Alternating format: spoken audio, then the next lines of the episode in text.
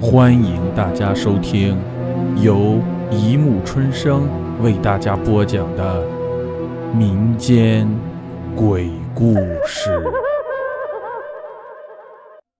第二百四十六集：老张奇遇。宣城青隐山南归孙堡镇所有，山北归红林镇所有。在一九七几年的时候。山南和山北的树都经常被偷盗，孙部人和红林人都互相猜忌，最终演变成一场斗殴，双方都有人伤残。从那场斗殴后，双方就结下了怨仇，从此后经常发生两镇人群殴。当时县里也经常过去调解。在最后一次斗殴中，红林人把孙部人当场打死了一人。那红林人丢掉自己的妻子和一个女儿，逃到山中。警察进山抓捕了多次也未果，最终不了了之。后来，红林镇为了避免再次为了树发生类似的事件，就在青隐山山脊上做了一间大土屋，里面放了一张床和一张台子，几条长凳，再垒了一个灶台。白天派一个人住在那里，晚上就派两个人住在那里。日日夜夜看护山北的树，多少年后，就把看护树林的事承包给了一个五十多岁、名叫张敬光的酒鬼穷光蛋。有一天，张敬光白天上街买了几斤猪油，还买了一条鱼，打了几斤酒。回到青隐山顶时，已经是快下午五点了。在路上，他尿都急了，可是他想到山顶再尿尿。因为他在山顶的屋前开了块地，种了些菜，想把自己的尿浇在菜上。放下东西之后，就慌忙捡尿，可是由于闭得太久，尿不出来，滴呀滴的，很长时间才缓缓的尿满。尿完之后，他就慌忙的把鱼洗一洗，一刀剁成两截，然后就下锅了，在水缸里舀了一瓢水倒入锅中，加了些油啊、盐啊、酱油，还有辣椒粉。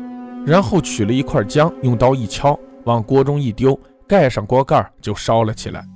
一会儿，他在外面地里撬了一把蒜，掀开锅盖，把蒜拽了几节扔到锅中，然后就用一个瓦盆把锅里的鱼盛了起来，端到台子上就喝起酒来。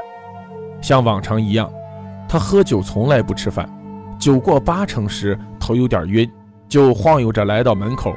在菜地里揪了一大把蒜苔，放入瓦盆里。此时瓦盆里的鱼只剩下一些鱼刺了，不过鱼汤还是有的。瓦盆下火正旺，烫菜正好。他又干了两杯酒，觉得端酒杯的手抖擞的不听使唤了，他才放下酒杯。他头重脚轻的跌跌撞撞来到水缸边，舀了一瓢水，咕嘟咕嘟的喝了几口，心里好过多了。想着还有猪油没有熬。反正没有睡意，就把猪油倒入锅中，嘴里喃喃地说：“这、这、这、这油这么干净，哎，不需要洗。”然后锅洞里架起了柴火，就熬起了猪油。熬猪油熬到最后是很香的，那盛在盆里的油渣子更香。又在山顶，那香气向四周飘散。在山的半腰处，一个高大的黑乎乎的怪物正向这边摸来。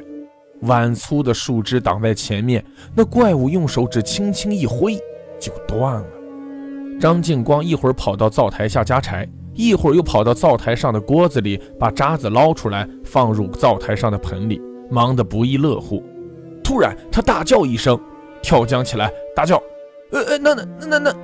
他看见了一只手，一只很大的、很丑陋的烂手伸向灶台边。因为他看那手上一块一块的地方还在流着脓，现在他看清楚了，这只手是从灶台靠墙边的窗子外伸进来的。他眼睛睁得老大，盯着那只手叫道：“想吃我油渣子！”他惊恐地盯着那只手，正向灶台上那个放油渣子的盆边伸去，可是那只手怎么也够不到那个盆儿。张敬光看呆了，那只手左右摇晃着。他酒本来喝的有点多，胆子又大，是个马马虎虎的人。他迟疑了一会儿，就鬼使神差的走到灶台边，颤抖着用一个大汤勺舀了些油渣子倒入那个手掌心中，然后跳得远远的看着。那手缩了回去，就听见外面吃油渣子的声音，嘎吱嘎吱。一会儿，那手又从窗户外伸了进来。张敬光头上开始冒汗了，他又舀了一大勺油渣子倒入那手中。他歪着头向窗外瞄了一眼，窗外黑咕隆咚，什么也看不见。一会儿，那手又伸进来了，张敬光慌了，头脑一发热，就猛地端起盆，把盆子里的油渣子全都掀到了窗外。张敬光心想：现在不会再要了吧？我把油渣子全都倒给你了，你应该走了吧？可是，窗外一阵骚动后，片刻，手又伸了进来。此时，张敬光神经质地从锅中舀了一勺滚烫的油，一下子倒入那手中。只听“滋啦”一声，那手冒起了烟，突然就不见了。窗外一声凄厉的惨叫，震得房子都颤抖。